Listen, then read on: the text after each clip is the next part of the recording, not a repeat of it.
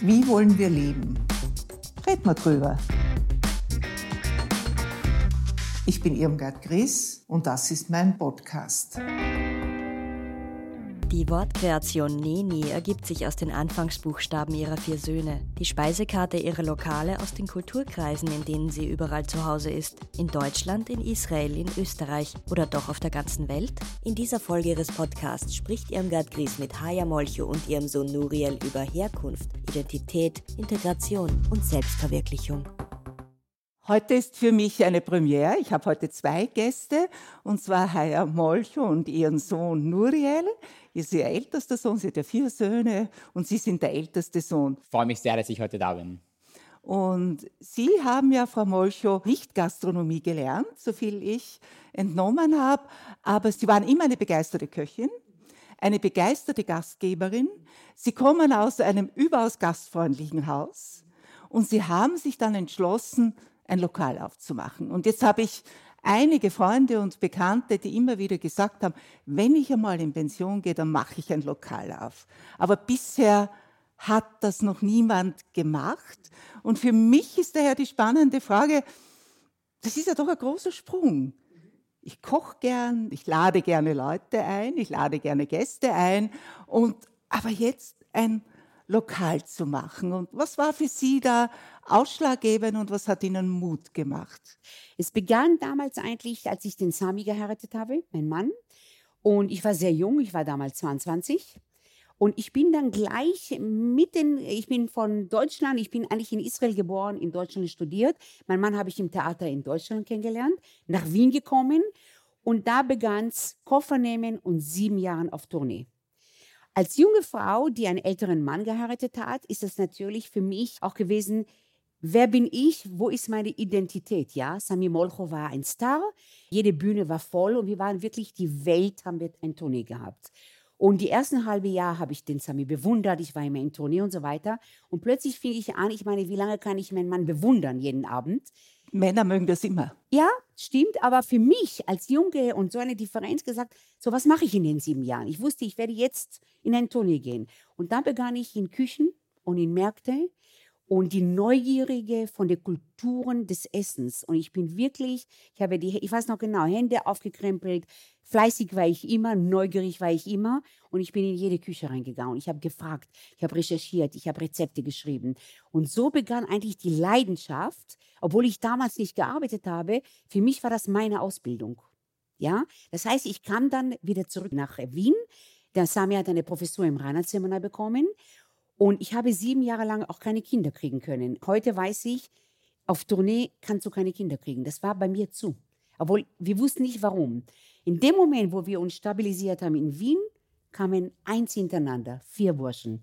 Und da war ich Mutter und da war ich eine stolze Mutter. Und ich wollte, ich hätte sogar noch zehn Kinder, wenn ich noch mehr gekriegt hätte, ja. Und damals war für mich so 13, 15 Jahren eigentlich Familie die Hauptthema. Dann kam der Schritt, wo ich gesagt habe, okay, ich bin eine jüdische Mutter, aber ich will sie loslassen. Ich will nicht, dass die das Problem haben, Mami war für uns da, jetzt werden wir für sie da sein. Und dann habe ich angefangen, meins, mich zu entdecken, was will Chaya? Und so begann eigentlich das Catering bevor das Restaurant. Eine Freundin hat mich gefragt, kann ich hier ein Catering machen? Ich habe dann gleich für 200 Leute gekocht. Das war ein Erfolg und ich wurde dort rumgereicht, habe eine kleine Küche genommen, damals noch von Almdudler, von Thomas Klein, gesagt, du machst mir ein Catering im Jahr, du kriegst meine Küche umsonst. Networking. Einer hilft den anderen, woran ich sehr glaube. Und so begann eigentlich äh, Anfang von meinem Werdegang als Gastronomin. Aber es ist ja doch noch immer ein Sprung, nicht? Das sagen ja oft Gastronomen, sagen, es gibt zwei große Probleme, zwei P, wenn man so will, ein weiches und ein hartes B, und zwar Bürokratie. Es sind so viele Vorschriften, die man berücksichtigen muss, und das zweite ist das Personal. Also das heißt, wenn man selbstständig ist als Gastronom, dann ist es zwar schön, man kann Leute bewirten, man kann Rezepte kreieren, man kann gastfreundlich sein, man kann eine gute Atmosphäre schaffen, aber es sind auch einige Bürden, die man damit auf sich nimmt. Mit denen lösen wir heute noch, diese Würden. Oder, nein, na klar, ein Restaurant zu machen, das sage ich jedem, das ist kein Hobby. Erstens einmal ist das genau wie Sie sagen, Bürokratie, das sind Gesetze, das ist Finanzierung. Wie mache ich ein Restaurant? Kriege ich eine Finanzierung? Ich wollte nicht mein Haus draufgeben, falls es nicht geht, dass man das Haus nimmt. Das heißt, Überzeugungskraft, Businessplan, genau zu wissen, was willst du machen und die Leidenschaft. Aber mein großes Glück, und da kommt der Nuriel gleich dran, ich habe das Nenni am Naschmarkt gesehen und gerade zwei Jungs waren fertig mit dem Studium und das kann der Nuriel dann mal erzählen, wie haben wir überhaupt Nenni geschafft? Ja, war das für Sie selbstverständlich, dass Sie da einsteigen? Das ist ja doch eine gewisse Abhängigkeit von der Mutter. Es ist eine gewisse Beschränkung, wenn man so will, in der eigenen Entwicklungsmöglichkeit, weil ja doch die Wünsche der Mutter, die Vorstellungen der Mutter sind, in welche Richtung das gehen soll. Und wahrscheinlich ein junger Mensch, wenn er jetzt in der Stunde Null irgendwo anders beginnt, hat er ja noch einen ganz anderen Spielraum, einen ganz anderen Bereich. War das für Sie kein Problem oder haben Sie da nicht gezögert? Nein, ganz im Gegenteil. Es war so, dass wir wirklich extrem viel Unterstützung bekommen haben in unseren Träumen, unserer Kreativität, egal wo wir hin wollten, was wir machen wollten, was wir ausprobieren wollten. Es gab immer die Unterstützung der Eltern. Und dann kam auf einmal der Anruf der Mutter und sie braucht unsere Unterstützung und sie braucht unsere Hilfe, um ihre Träume zu verwirklichen. Und ich habe der Haya gesagt, Haya, ich rufe dich gleich zurück. Habe sofort meinen anderen Bruder angerufen, habe gesagt, Elior, die Haya hat eine Vision, sie will ein Restaurant öffnen und äh, ich glaube, wir sollten nach Wien fliegen und uns das mal anschauen. Und die Anfangsidee war gar nicht jetzt so lange drinnen zu bleiben, sondern zu kommen, ein Jahr zu helfen mit dem Aufbau. Haya ist eine begnadete Köchin, aber das ganze Business, das Marketing, die äh, Businesspläne, Finanzierung, das Ganze mussten wir, die Strukturen mussten wir aufbauen. Und wir haben gesagt, wir machen das für ein Jahr, helfen wir und dann machen wir unsere eigenen Sachen. Und was ist schon ein Jahr für den Traum einer Mutter? Und wir kamen dann wirklich nach Wien am Tag danach und haben uns auf einen großen Tisch gesetzt und gesagt, wie sollte dieses Traumrestaurant ausschauen? Wie sollte es heißen? Was für Speisen sollte es geben? Ohne Beschränkungen. Und da war der Vorteil, dass wir alle Quereinsteiger waren. Wir wussten gar nicht, an was man sich halten muss, an was man denken sollte, sondern wir haben einfach gesponnen. Ja, die Speisekarte sollte keine Gerichte über 12 Euro haben, weil alles über 12 Euro ist zu teuer. Wird keiner zahlen. Die Speisekarte sollte nicht auf Vorspeise, Hauptspeise, Nachspeise sein, sondern wie in der Familie, alles kommt auf einmal. Wir essen zusammen, wir teilen, weil so essen wir, so macht Spaß. Die Kellner sollten keine Kellnerausbildung haben, sondern es sollten einfach sympathische Leute sein, die gerne Essen verkaufen, die gerne bei uns sind. Und damals in der Gastronomie war der typische Kellner, weißes Hemd, rasiert, untätowiert. Und wir haben gesagt, kommt zu uns, ihr habt keine Arbeitsbekleidung, keine Vorschriften, kommt, wie ihr seid, fühlt euch bei uns wohl, und so wird es ja auch am besten gegenüber unseren Gästen sein. Und was nur ein Einjahresprojekt hätte sein sollen, hat sich dann eine Leidenschaft für uns alle entwickelt. Wir haben uns komplett in die Arbeit verliebt, in die Arbeit miteinander, haben dann noch einen Bruder angerufen und haben gesagt, Ilan, das Projekt ist größer, als wir glauben. Es ist wirklich ein Wahnsinn, aber wir brauchen auch deine Unterstützung, weil wir haben alle Stärken, aber auch sehr viele Schwächen. Und ich glaube, du würdest mit deinen Stärken uns ergänzen und damit würden wir es wirklich schaffen, was draus zu machen. Weil Hai und ich sind uns sehr ähnlich. Wir sind so die zwei Kreative, die ein bisschen spinnen und einfach mal machen. Der Elior, er ist der, der sehr strukturiert denkt, der immer ein bisschen hinterfragt. Und der Elon, der zuletzt gekommen ist, er ist halt der absolute Business-Profi. Er ist ein Nummernmensch, er ist ein Control-Mensch. Und was uns gefehlt hat, haben die anderen beide reingebracht. Und nur zu viert konnten wir die Firma aufbauen, wie sie heute ist. Und, äh, wir bereuen es nicht einen Tag. Könnte man jetzt sagen, drei Söhne auf den Spuren der Mutter, ein Sohn auf den Spuren des Vaters? Oder vermischt sich das? Der Nadiv, der Jüngste, ist den Sami auch äußerlich eine Kopie. Also ich habe den Sami so kennengelernt, wie Nadiv heute ausschaut. Ich bin manchmal erstaunt, ja. Kopie. Nadiv mit neun wusste schon, ich werde Schauspieler. Mit neun hat er eine Chance gehabt, eine amerikanische Sendung mitzumachen, wo er auch die Schule aufhören musste, wo wir uns lange überlegt haben, es wäre eine Tragödie, wenn wir ihn das nicht gelassen hatte. Seitdem ist er verbrannt. Für ihn Schauspiel. Sami und er sind sehr, sehr verbunden, aber Sami ist sehr verbunden mit Nuriel, mit Ilan, mit Nadiv und Nadiv. Weil jeder für uns ist ein bisschen künstlerisch. Das, was wir machen, ist auch sehr künstlerisch. Aber dass wir, meine Söhne und deine Söhne, es ist eine Gemeinschaft. Jeder gibt jedem die Chance. Und es gibt keine Unterschiede zwischen Mami, drei Söhne und Papi, ein Sohn. Überhaupt nicht. Ja, schön, wenn das so gelingt. Und Sie haben ja in Ihren Restaurants eine Speisekarte, die dominiert wird von nahöstlicher Kost, also von Essen aus der Levante. Und bei uns ist das schon auch ein bisschen eine Schickimicki-Geschichte. Ja, wer so isst, wer Hummus isst und wer eben diese kleinen Häppchen isst und wo die Leute zusammensitzen. Haben Sie da das Gefühl, dass eigentlich Ihre Restaurants Plätze sind, wo sich die sogenannten Bobos finden? Also eine gewisse Gesellschaftsschicht, die sich halt besser vorkommen als die anderen. Ich glaube, anfangs haben wir mit unserem Essen Leute angesprochen, die viel gereist sind, die was Neues gesucht haben, die sehr offen waren für diese neue Art von Speisen. Wie gesagt, wir haben sehr viele Messés. Das Essen ist gedacht, miteinander zu essen. Man teilt sehr viel. Und am Anfang natürlich hatte sehr viele sogenannte Bobos angesprochen, weil sie gesagt haben, es ist was Exotisches, das ist was Neues, das ist was Cooles. Aber es ist im Grunde einfach eine sehr gesunde Küche. Und heute, glaube ich, kommen viele Leute nicht, weil sie es cool finden, sondern weil es sie interessiert. Und am Anfang war es so der der Bauer isst nur, was er kennt. Heute wollen Leute auch neue Geschmackrichtungen sehen. Wir haben viel Verkostungen, auch im Waldviertel, wo die Männer auch zuerst gedacht haben, was ist das denn? Das ist wieder die Angst zu nehmen von jemandem, der das nicht kennt. Das heißt, wir haben uns Mühe gegeben, eine halbe Stunde mit den Leuten zu reden und erklärt, okay, du musst es nicht kaufen, aber probier es einmal. Und es ist genauso wie mit Integration, ja. Das ist diese Mühe geben, das beizubringen. Und genau wie der Nurel sagt, plötzlich haben sie es probiert und keine Angst mehr gehabt von diesem Hummus. Ja, gesagt, äh, was ist das denn? Das schaut ja schrecklich. Und dann haben sie es plötzlich gekauft. Ja, eigentlich ist es auch ein Bildungsprogramm und ein Gesundheitsprogramm. Auf jeden ja? Fall, ja.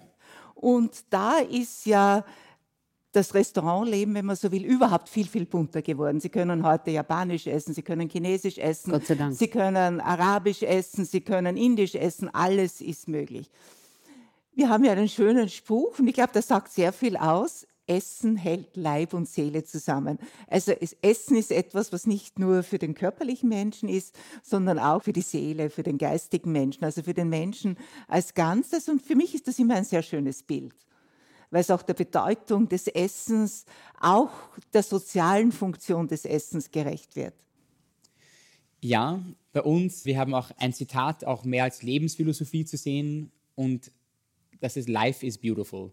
Dass das Leben schön ist, dass man seinen Fokus auf die positiven Sachen richten muss, auch wenn nicht alles immer blumig und schön ist, ist es, wo man seinen Fokus hinbringt und das beeinflusst auch den ganzen Menschen und die ganze Aura. Und unsere Firma heißt auch die LIB GmbH, das für Life is Beautiful steht. Ich habe auch ein Tattoo, das ich mit 18 entworfen habe. Wir mussten ein Logo kreieren, das uns definiert. Und ich wollte etwas, das Life is Beautiful für mich zeigt. Und das ist ein LI und das B ist ein Herz. Also Essen macht was mit dem ganzen Menschen. Und was ich esse, das hat auch mit meiner Identität zu tun. Also ich definiere mich auch über das, was ich esse. Jetzt habe ich manchmal das Gefühl, aber vielleicht sehen Sie das anders, dass wir ja diese Offenheit bei den Speisen haben. Es gibt alles. Aber bleiben wir da nicht sehr an der Oberfläche, was jetzt die anderen Kulturen betrifft. Dass wir glauben, wir kennen das schon, ich habe jetzt Hummus gegessen, jetzt verstehe ich die arabische Mentalität oder die israelische Mentalität oder die palästinensische Mentalität und in Wahrheit äh, verstehe ich eigentlich gar nichts davon, nicht? Erstmal würde ich gerne Österreicher wissen, was ist ihre Kultur? Weil was ist die österreichische Essensgewohnheit? Das ist die böhmische Einflüsse, das ist die türkische Einflüsse. Also Österreich hat schon mit sehr vielen Einflüssen schon gelebt, obwohl sie das gar nicht wissen, von wo das hier alles herkommt, ja? Wir haben die offenen Grenzen, wir sind global, wir haben mehrere Sprachen schon in Österreich durch die Einwanderer, Gott sei Dank. Und ich kann sagen, ich komme von einem Land, wo ich eigentlich die Weltküche kennengelernt habe. Ob du dieses die Kultur, wenn du Hummus isst, ob du dich da wirklich tiefer damit beschäftigst, was ist eigentlich die Hummus, von wo kommt der Hummus? Ist das aus Palästina, ist das aus Libanon? Das würde ich sagen, ist schon ein Schritt, dass wir noch lange arbeiten müssen, was ich mir sehr wünschen würde, ja. Was wir natürlich machen, wir machen Filme, wir reden über Levante Küche, von wo kommt die Kultur, warum essen zum Beispiel die Moslems und die Juden kein Schweinefleisch, das hat ja auch eine Bedeutung. Das ist schon eine Stufe, was ich mir wünsche, dass in Zukunft kommen. Gebe ich Ihnen vollkommen recht. Solange sind wir noch weit nicht, wir sind sehr weit davon weg. Aber haben Sie nicht auch das Gefühl, also mir geht so, ich war voriges Jahr im Herbst in Südamerika.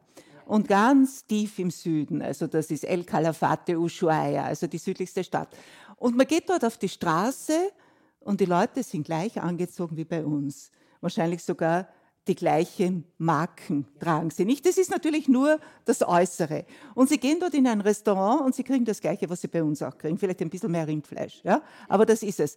Und ist das nicht auch eine gewisse Vereinheitlichung, eine gewisse Uniformität, die uns vortäuscht, es sei überall das Gleiche, aber in Wahrheit ist es ja anders, nicht? Das Denken ist ja noch anders. Und ist nicht auch das Kennenlernen eines anderen Landes damit schwieriger geworden? Weil sie kommen hin, an der Oberfläche ist es gleich. Und dass sie jetzt wirklich Kontakte dort knüpfen, also wirklich Menschen kennenlernen, sich mit denen austauschen, das ist schon wieder ein viel größerer Schritt. Meist bleibt man da sehr an der Oberfläche. Ja, selbstverständlich. Es hat Vor- und Nachteile. Natürlich, wenn ich in ein Land wie Marokko fahren würde, würde ich nicht in ein Restaurant, in ein Hotel gehen. Ich würde fragen, wo gibt es eine Frau, die zu Hause kocht und wo man auch essen kann. Genauso würde ich das vielleicht in Südafrika. Kontakte, Neugierde und fragen, es gibt es doch wohl, oder in Japan, es gibt Frauen, die in Japan kochen und du hast diese original japanische Essen. Ich war mit Sami in San Francisco chinesisches Essen kannst du nicht vergleichen mit europäischen. Aber da musst du gezielt fragen, ich will diese authentische, aber weil ich Gastronomie bin, finde ich das auch heraus, ja. Ich würde jeden äh, wirklich vorschlagen. Es gibt es manchmal auch, wo man recherchieren kann. Ich bin in ein Land und da gibt es auch Frauen, Männer, die auch woanders kochen, wo ich das Originalgericht habe. Kulturen richtig zu erforschen, muss man länger sein, man muss Gespräche führen, man muss die Leute kennen. Aber das ist individuell jeder anders, ja. Die Leute müssen neugieriger werden der Prototyp einer neugierigen Stadt oder einer neugierigen Bevölkerung ist wohl die Bevölkerung von Tel Aviv, stelle ich mir vor. Menschen aus ganz verschiedenen Ländern, die dort zusammengekommen sind und diese Stadt aufgebaut haben. Und Jerusalem ist ganz anders, nicht? Sitz der großen Weltreligionen, orthodoxe Christen, Juden, Muslime, und das schafft natürlich eine andere Atmosphäre, wenn jeder glaubt, er allein ist im Besitz der Wahrheit. Wie kann sich das ausgehen? Beides ist Israel. Und ist die Gesellschaft so unterschiedlich? Wo sehen Sie da eine Möglichkeit, dass sich die Verhältnisse vielleicht auch in Jerusalem zum Besseren hin ändern? Ich glaube, es ist, ja, das ist ein, ein sehr spannendes Thema, weil es treffen da wirklich zwei Welten aufeinander. Es gibt das Weltoffene. Es gibt eigentlich, ist Tel Aviv so der Counterpoint zu Jerusalem. Alles, was dort nicht geht, was dort irgendwie nicht erlaubt wird, wird in Tel Aviv mal zehn gemacht. Und es ist so auch die Revolution gegen Jerusalem. Das Problem ist, wow, wie man das löst. Es ist halt ein religiöses Zentrum, muss man sagen. Und auch Menschen von Religion sind auch ich will jetzt nicht sagen eingeschränkt in ihrem Denken, aber da geht es um eine Wahrheit, wo es in Tel Aviv um mehrere Wahrheiten geht. Jeder ist willkommen, es geht um Weltoffenheit. Und wie willst du einer Person, die an nur eine Wahrheit glaubt, vom gesamten Wesen überzeugen, dass es auch andere Optionen gibt? Und da treffen sich halt die Orthodoxen gegen diese weltoffene Israelis. Vor allen Dingen, das ist ja eine politische Sache. Wir haben äh, die falschen Politiker bei uns die natürlich von den Orthodoxen abhängig sind, weil dort kommt das Geld her. Wir können niemals eine Politik machen, das Tel Aviv sich wünschen würde, die junge Leute. Eine liberale, eine offene, pro-Palästina, pro-Israel. Wir haben hier einen Netanyahu, und da fange ich an, ehrlich zu sein, der völlig falsch am Platz ist, der eigentlich nur korrupt, Korruption, er kann machen, was er will. Man kämpft gegen ihn und er schafft es trotzdem rauszukommen. Es ist eine schreckliche Politik, was in Israel passiert. Noch dazu, ich bin für, wenn religiöse Religion machen wollen, dann sollen sie es machen, weil sie es machen wollen. Sie sollen niemand zwingen, so zu sein wie sie. In dem Moment, wo es anfängt, Fanatismus zu werden, ja, dann fängt schon an ein Riesenproblem für jede Nation. Fanatismus machen Menschen kaputt. Du bist nur noch eingeschränkt in deiner Religion und wie viele Frauen, und ich lese jetzt gerade ein tolles Buch, anorthodox, über eine Frau, die in New York in eine Sekte gelebt hat, ja? Und wenn man da erfährt, das ist nicht mehr mit Religion, das ist eine Sekte und das ist krank und das ist nicht in Ordnung. Und da bin ich ein Gegner und ich bin gegen die Politik, die wir haben und ich hoffe nur, dass junge Leute die Chance haben, sich was zu ändern. Wann glauben Sie, in Israel, in Tel Aviv, die meisten Menschen sind gegen diese Politik, ja. Genau wie du erfahren hast. Jerusalem ist ein Traumstadt. Traum. Und es ist schade, dass es so begrenzt ist, ja. Und ich muss ehrlich sagen, das ist für mich, wenn einmal ein Krieg in Israel kommen wird, nicht Palästina, Israel, wird es gegen die Israelis und Orthodoxen sein. Weil das ist so ein Exkrepanz. Und ich bin wirklich ein Gegner und danke für die Frage, weil das beschäftigt mich schon sehr, sehr lange. Aber wie kann man das ändern? Und dann, Sie sagen junge Leute vielleicht, aber es gibt auch genug junge Leute, die sich wohlfühlen in diesen, man kann sagen, Ideologien, weil es ist ja nichts anderes. Ich meine junge, es, liberale Leute natürlich, ja. ja. Ganz aber anders, ja. Ich weiß nicht, ob die ja. die Mehrheit sind, nicht? Es gibt Nein. halt Sicherheit. Wenn man so einen festen Glauben hat, dann ist man ja auch geschützt. Und es gibt ja nicht nur die orthodoxen Juden, weil so ein Buch, wie Sie das von dieser New Yorker Jüdin schreiben, gibt es auch über christliche Sekten. Selbstverständlich. Ja. Aber das ist auch nicht in Ordnung. Genauso ich rede auch wenig. genauso von, Genauso ich wenig. rede von Fanatismus. Ich rede nicht über die Religion. Ja, Religion ja. hat was Schönes. Ich rede, wenn wir Regeln übertreiben, die nichts mit der Religion zu tun haben. Also ich fürchte nur Verbote, mit Verboten erreicht man dann nichts. Gar ne? nichts. Bildung und hoffen auf die Zukunft. Aber auch Israel denkt natürlich nach vorne und zum Beispiel das Startup Hub von ganz Israel. Israel ist ja auch ein, ein Land von sehr vielen Innovationen, sehr vielen Apps, sehr vielen Entwicklern, ist mit Absicht in Jerusalem. Weil sie die jungen Leute, die offenen Leute nach Jerusalem bringen, weil das mischt die Gesellschaft auf. Die jungen Orthodoxen treffen natürlich auch auf der Straße, überall auch diese jungen Start-up-Generationen tauschen sich aus, bekommen vielleicht eine neue Weltansicht und so mit der Zeit, also Israel hat auch sehr bewusst nach Tel Aviv diesen Hub gebracht. Und auch die große Universität, die Kunstuniversität ist auch dort. Und ich glaube, so tut man langsam Zeichen setzen und es vermischt sich ein bisschen. Ich bin immer sehr beeindruckt, wenn ich israelischen Frauen begegne, jungen Frauen oder auch Bilder sehe. Ne? Die strahlen so eine Kraft aus, so ein Selbstbewusstsein. Das ist wirklich eindrucksvoll. Und woher kommt das? Die Erziehung, in der jüdischen Erziehung, ein Mädchen ist so viel wert, ja. Also meine Eltern haben gesagt, ja, es gibt nicht, was du nicht schaffen kannst. Wir haben genug gelitten, wir kommen von Rumänien. Das, was du jetzt machst, niemand wird dich unterdrücken. Du wirst es schaffen. Also die Israelis, ja, diese Generation, wo ich aufgewachsen bin und die nächste, ihr schafft das. Ihr werdet euch nie unterdrücken lassen und auch nicht von Männern. Ja, und diese Gleichberechtigung Sie sind von Bauch, von gleich. Ich bin gleichberechtigt aufgewachsen. Ich habe meinen Bruder. Niemals war das ein Unterschied. Das fängt an von der Erziehung. Mädchen und Jungs sind gleich. Keine Hierarchie. Und in der Militärdienst, genau wie der Noriel sagt, das ist eine große Familie. Die Frau kann ein Boss sein, der Mann. Es wird respektiert. Und dann ist das natürlich sehr schwer für einen Mann zu sagen, komm her, wisch mal den Boden ab. Der kommt, würde nicht mal auf die Frage kommen, ja? Bei uns ist es umgekehrt, der Mann wischt dann den Boden. Nein, Selbstbewusstsein, hundertprozentig. Wie waren denn das für Ihre Eltern? Ihre Eltern sind doch in den 70er Jahren aus Israel nach Bremen gekommen. Äh, ja, Ja? ja. Und wie war das für Sie? Sie beschreiben das ja so schön, Tel Aviv, diese weltoffene Stadt. Menschen aus verschiedener Herrenländer, die dort sich angesiedelt haben. Auch dieses bestimmte Lebensgefühl, das Sie so schön beschreiben, dass Sie sagen, dadurch, dass es ja eine sehr gefährdete Existenz ist, eine sehr prekäre Existenz, lebt man viel stärker in der Gegenwart, nützt das, was heute ist. Also dadurch Von ist es auch eine, eine Zustimmung zum Leben, eine viel stärkere Zustimmung. Und dann kommen ihre Eltern, sie waren damals, glaube ich, zehn, kommen sie nach Bremen. Bremen ist anders. Ist zwar schon nach 68, also da hat er sich schon einiges in Deutschland getan, aber immerhin. Ne? Wie war das für Ihre Eltern? Für meinen Vater war das sehr, sehr gut, weil er hat ein ganz ein tolle, er war einer der Erfinder der Implantologie.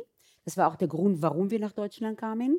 Also er war in seine Leidenschaft voll Er war. Zahnarzt, nicht Ja. rumänischer Ja. Zahnarzt. Rumänisch in Israel gelebt, ein Zahnarzt, aber der hat sich für Implantologie, er hat die ersten Schrauben und Implante erfunden mit einem französischen Arzt. Also er ist gleich reingekommen und hat gearbeitet und hat sich gleich in seinem Arztwelt wohlgefühlt. Für meine Mutter war das sehr schwer. Sie war eine Zionistin. Sie kam aus Rumänien, sie hatte den Krieg miterlebt, sie kam zu ihrem Land, wo sie immer, sie haben immer gehört, Shana Ba Jerusalem, nächstes Jahr in Jerusalem. Sie haben ja gesagt, Ihre Mutter war Zionistin und Theodor Herzl ist ja Wiener, hat ja von Wien aus diese Bewegung gegründet und angeführt.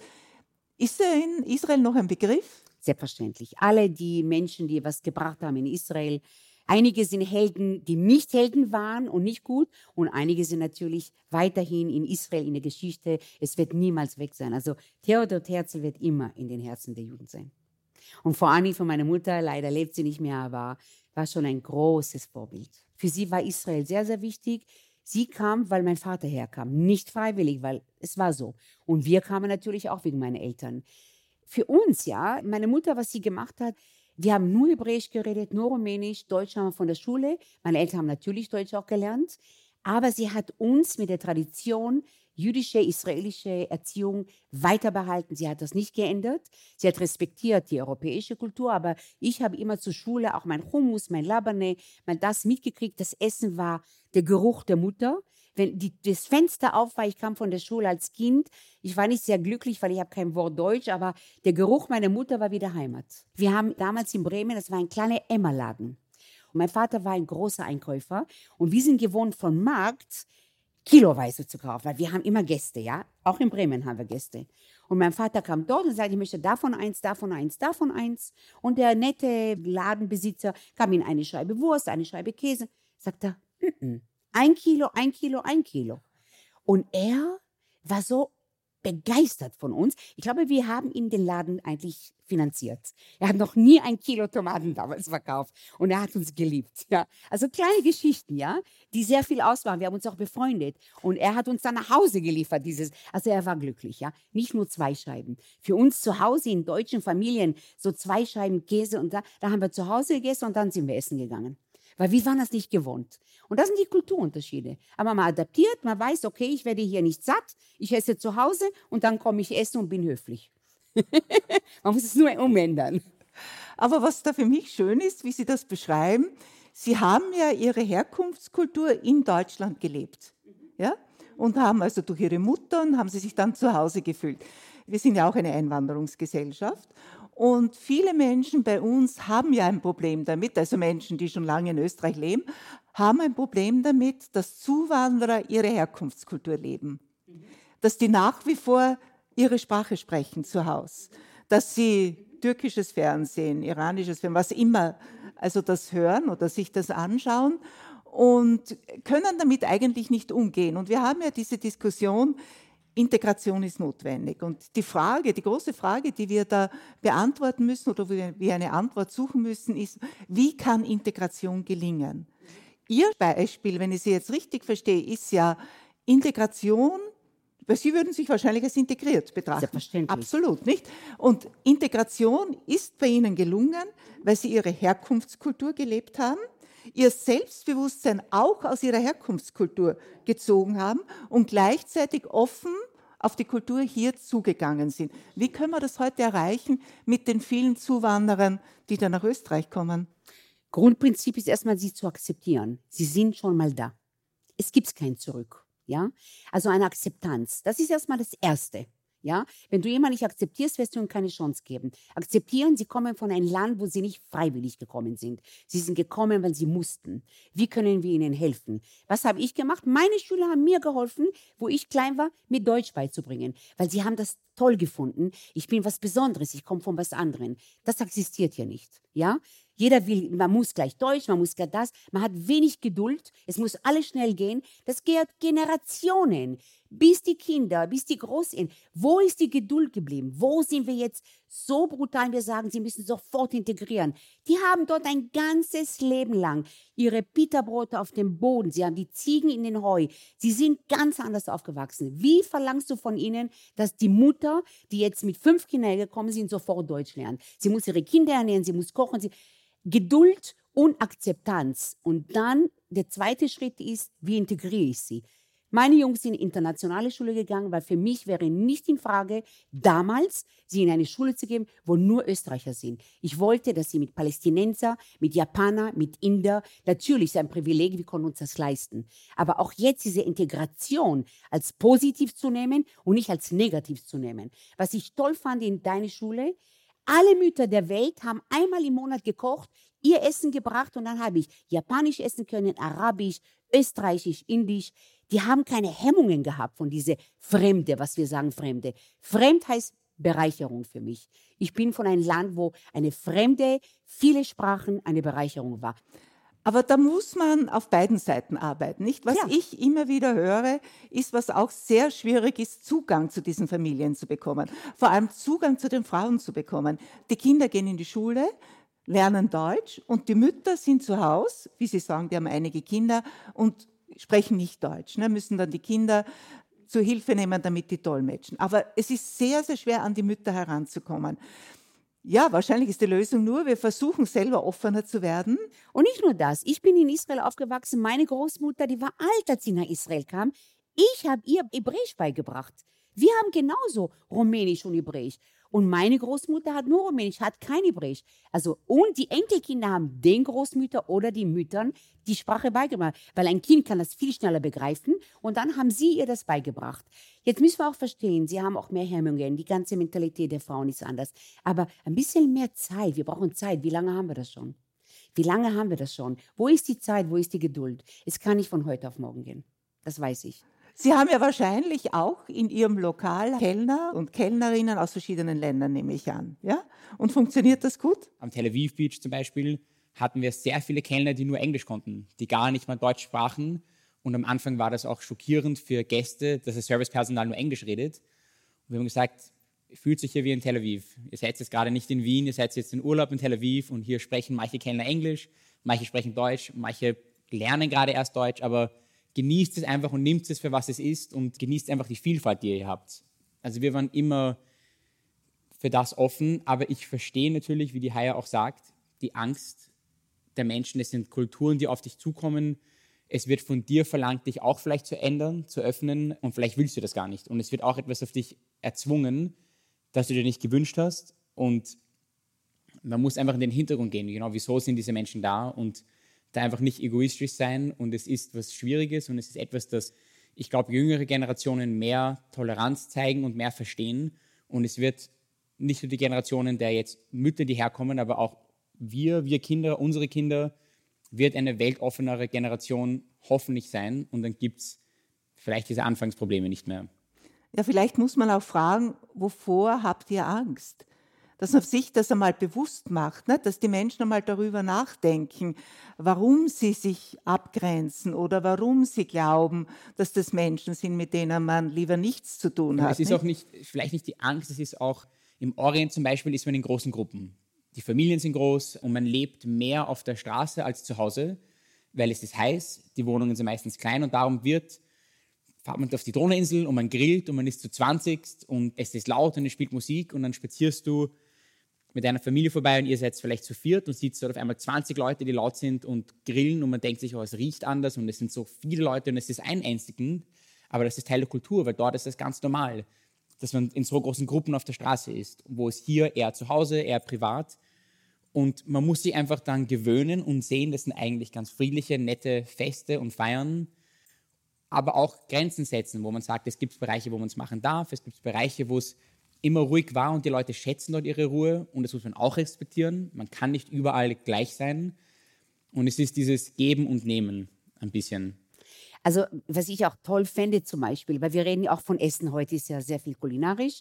Zum Beispiel, wenn man in eine Schule geht und es gibt wirklich die Mütter, die eigentlich mehr zu Hause sind und das sind fantastische Köchinnen auch, ja. Dass man einmal sagt, okay, die Schulen, wir laden deine Mutter ein, sie kommen mit ihren Essen, dass man sie integriert, auch die Mütter. Die Schüler sind sowieso in der Schule. Aber dass der Sohn oder die Tochter stolz ist, meine Mutter macht so tolle Sachen, die kommt zu der Schule, was wie ein Internationale. Und das Essen und durch den Bauch und den Magen, da passiert sehr viel, ja. Dass man einfach dann die Neugier zu dieser Frau, dass sie auch eine Anerkennung bekommt. Weil normalerweise in diesen Kulturen müssen sie die auch die Anerkennung der Männer haben und so und, und von Jungs, die ihre Mutter nicht einmal so. Aber da ist das der Stolz, meine Mutter bringt was zu meiner Klasse. Wollen wir hoffen, es ist ein optimistischer Gedanke, ja. das muss man begreiflich machen, ne? Dass es eigentlich viel gescheiter ist. Man geht offen auf das zu, man versucht es. Man wird nicht alle erreichen, aber man wird einige erreichen und dann ist schon viel gewonnen. Aber was passiert, wenn wir nicht mehr nörgeln können? Das ist ja, schlimm, ne? Das gehört auch dazu. Vielleicht Ja. müssen wir nörgeln und trotzdem mögen wir sie, ja? Ja, ja. Aber genau, wenn man diese Grundgedanke hat, es gibt kein Zurück. Ja, wenn du ja. eine Krankheit hast und du erfährst es, du kannst nicht mehr zurück. Welche Lösung habe ich? Das heißt, wir reden über Lösungen und wir reden nicht, wie können wir das wegwischen. Man kann es nicht mehr wegwischen. Und was du nicht wegwischen willst, musst du eine Lösung finden. Das ist genau das. Und irgendwann mal werden sie begreifen, that's it. Das war jetzt für mich ein ganz wunderbares Gespräch. Also wir haben eigentlich im Restaurant begonnen, Zwischenstopp in Israel, zurück nach Wien, zu den Problemen, wie sie sich heute stellen. Und was für mich das Schöne ist, das ist der positive Blick auf das alles, diese Zuversicht, wir können etwas machen, wir können unser Leben gestalten. Und ich finde ja Ihr Zitat, Life is beautiful, einfach schön. Also auch das Zitat, das Leben ist schön und das bewusst zu machen, ist vielleicht auch ein bisschen ein Ziel und eine Aufgabe dieser Gespräche. Ganz herzlichen Dank. Danke. Vielen Dank. Apropos, es wird jetzt so viel von Bäumen als Klimaretter gesprochen. Für mich sind Bäume Seelenretter, jedenfalls Seelentröster. Also wenn ich so einen, vor allem einen alten Baum anschaue, wie er fest verwurzelt ist, mit den Zweigen zum Licht strebt, dann gibt mir das unglaublich viel. Vielleicht versuchen Sie es auch einmal. Es ist einfach was Schönes, das anzuschauen und zu bewundern.